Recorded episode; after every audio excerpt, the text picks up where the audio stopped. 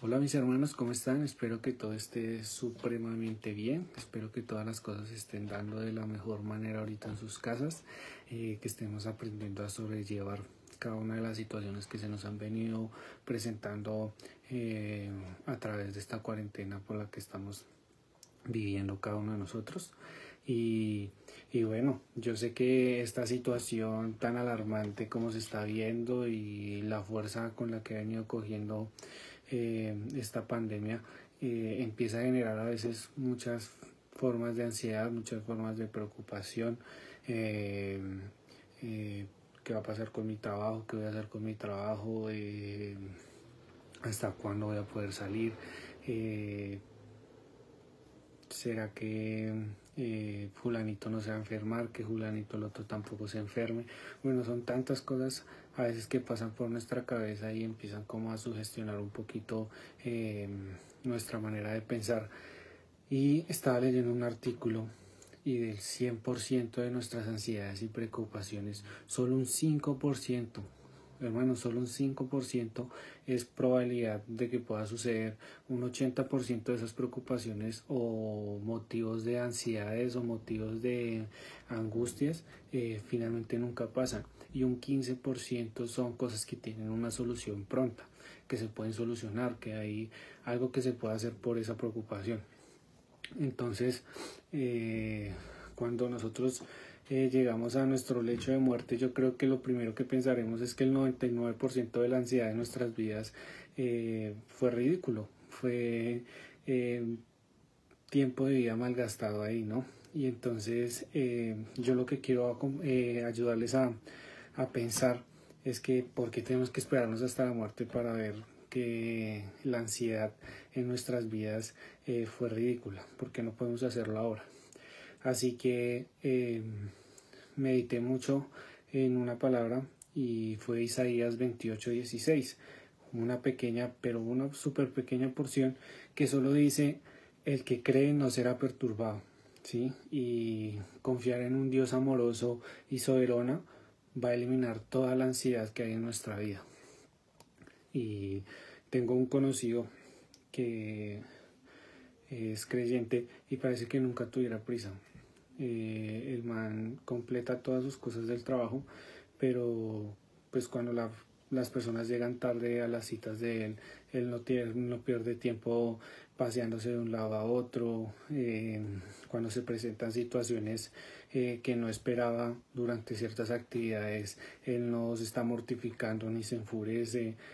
Y muchas veces cuando no salen las cosas como él quiere que salgan durante las reuniones durante muchas cosas. No se está mordiendo las uñas ni se pone tenso ni se estresa ni se pone de mal genio ni nada. Y entonces pareciera que tiene como la marcada impresión de que él sabe algo que nosotros que yo no sabía. Y resulta que es como si él supiera el final de un libro que yo estoy leyendo.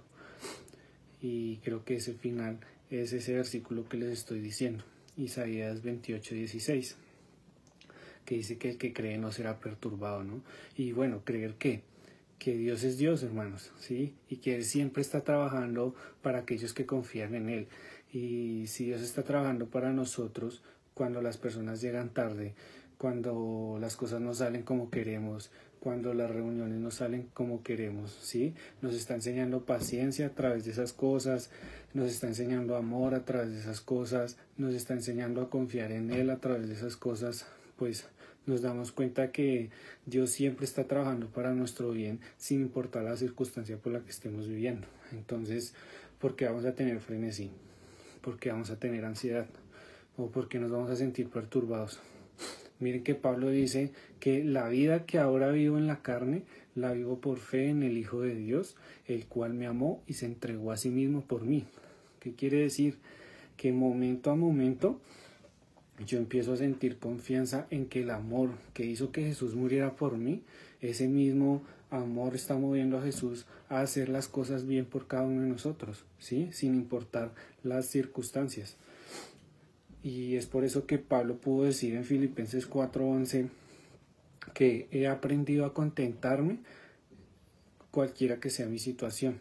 O sea que él creía en el presente poder y bondad de Dios y por lo tanto nunca estaba perturbado y no tenía frenesí ni ansiedad sin importar la circunstancia, fuera mala o buena, él sabía que Dios estaba orando en su vida de alguna u otra forma. Y eso es lo que está sucediendo en la vida de cada uno de nosotros eh, con estas situaciones.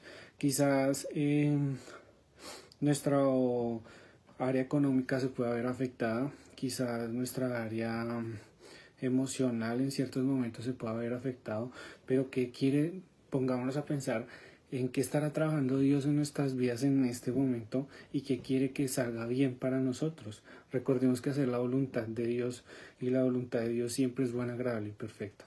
Así que eh, nunca van a pasar cosas eh, que se salgan de las manos y del control de Dios, hermanos. Y quizás eh, está permitiendo que pasemos por situaciones económicas para que aprendamos a confiar más en Él a que no depositemos nuestra esperanza en el dinero, sino solamente en Dios. Eh, quizás también esté enseñándonos paciencia porque no estábamos totalmente acostumbrados a convivir tanto tiempo con nuestros familiares y eso va a generar mejor relación con mi familia. Eh, y bueno, eh, yo creo que la perturbación es un desperdicio, ¿sí? porque digo que es un desperdicio, es un desperdicio de paz, es un desperdicio de salud, es un desperdicio de alegría. Y el Señor nunca está perturbado porque Él tiene todo bajo control, porque Él es Dios, ¿sí? Así que ese mismo Dios es nuestro Padre, hermanos. Y ese mismo poder de estabilidad debería estar en nosotros porque nuestro Dios es quien tiene el control de todo, ¿sí? y eso no nos puede a nosotros angustiar de lo que pueda suceder o no pueda suceder en nuestra vida. Y saben una cosa, nosotros estamos deshonrando por nuestra fastidiosa prisa, ¿sí? Porque, porque no confiamos, porque queremos hacer todo nosotros y no queremos que Dios sobre en la vida de cada uno de nosotros. Y déjenme decirles que un hijo de un rey nunca se preocupa por ninguna situación Así pues somos hijos del Rey de Reyes, así que ¿por qué tenemos que preocuparnos? Yo quiero que ustedes en este momento se imaginen, por ejemplo, que podría estar pensando muchísimas personas eh, en los tiempos de Moisés, cuando un ejército de egipcios venía detrás de ellos y lo que encontraban al frente era un mar, y ustedes saben que un mar pues a simple vista no se ve como el otro, la otra frontera, el otro horizonte, ¿sí?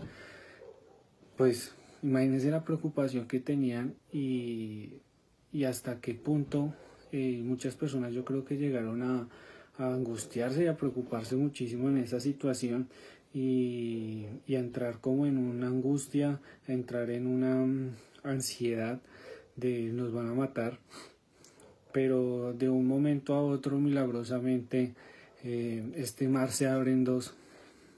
Este mar se abre en dos al punto de que, como dice la Biblia, la tierra donde por donde los israelitas pasaron estaba totalmente seca. Entonces, mis hermanos, ese mismo Dios es el Dios al que nosotros seguimos, ese mismo Dios es el Padre de nosotros, ese mismo Dios es el Hijo que murió por nosotros en la cruz por amor. Y ese mismo Dios es el Espíritu Santo que está en este momento acompañándonos a llevar y a sobrellevar cada una de las situaciones por las que estamos viviendo. Entonces, eh, quiero decirles, nuestro Dios nunca está durmiendo, nuestro Dios nunca está eh, medio, medio perezoso, eh, no nos preocupemos, no estemos ansiosos, nuestro Padre sabe lo que necesitamos y Él solo quiere que aprendamos a confiar en Él sin importar las circunstancias. Y si usted realmente y yo tenemos fe en ese tipo de cosas, créame que las cosas se van a, estabilizar muchísimo. ¿sí? Él está trabajando por nosotros ahora mismo, está trabajando en muchas áreas que nosotros no podemos ver. Y así como dice la canción, aunque no podamos ver, Dios siempre está orando. Y confiemos en Él, confiemos en Él, estabilicemos el ritmo y porque recuerden que el que cree jamás será perturbado. Los quiero mucho, bendiciones y me gustaría que me acompañaran con una oración. Padre Señor, gracias eh, por este día tan maravilloso que tú nos regalas. Gracias por esta oportunidad tan linda que me das, Dios, de poder ser instrumento tuyo para compartir esta reflexión con cada uno de mis hermanos. Te pido que nos seas trayendo paz, Señor, en medio de la tormenta, Padre, que nos seas ayudando a mm, sentirnos tranquilos y a realmente tener una convicción de, de, lo que creemos, Señor, para que jamás podamos ser perturbados, Padre, para que vivamos con tranquilidad, Señor, sin importar las circunstancias por las que estemos pasando. En tus manos entrego este día tan maravilloso de hoy y que a cada uno de mis hermanos las cosas le estén pasando súper bien y que sus familias eh, estén aprendiendo a disfrutar de estos momentos para valorar lo que no nos puede dar ni el dinero, lo que no nos puede dar eh, el trabajo, lo que no nos puede dar en los amigos, sino que solo nos puedes dar tú, que es estabilidad y tranquilidad y enseñarnos a valorar las cosas que tenemos en este momento. En el nombre de Jesús, amén y amén. Que tengan un excelente día muchachos. Bendiciones.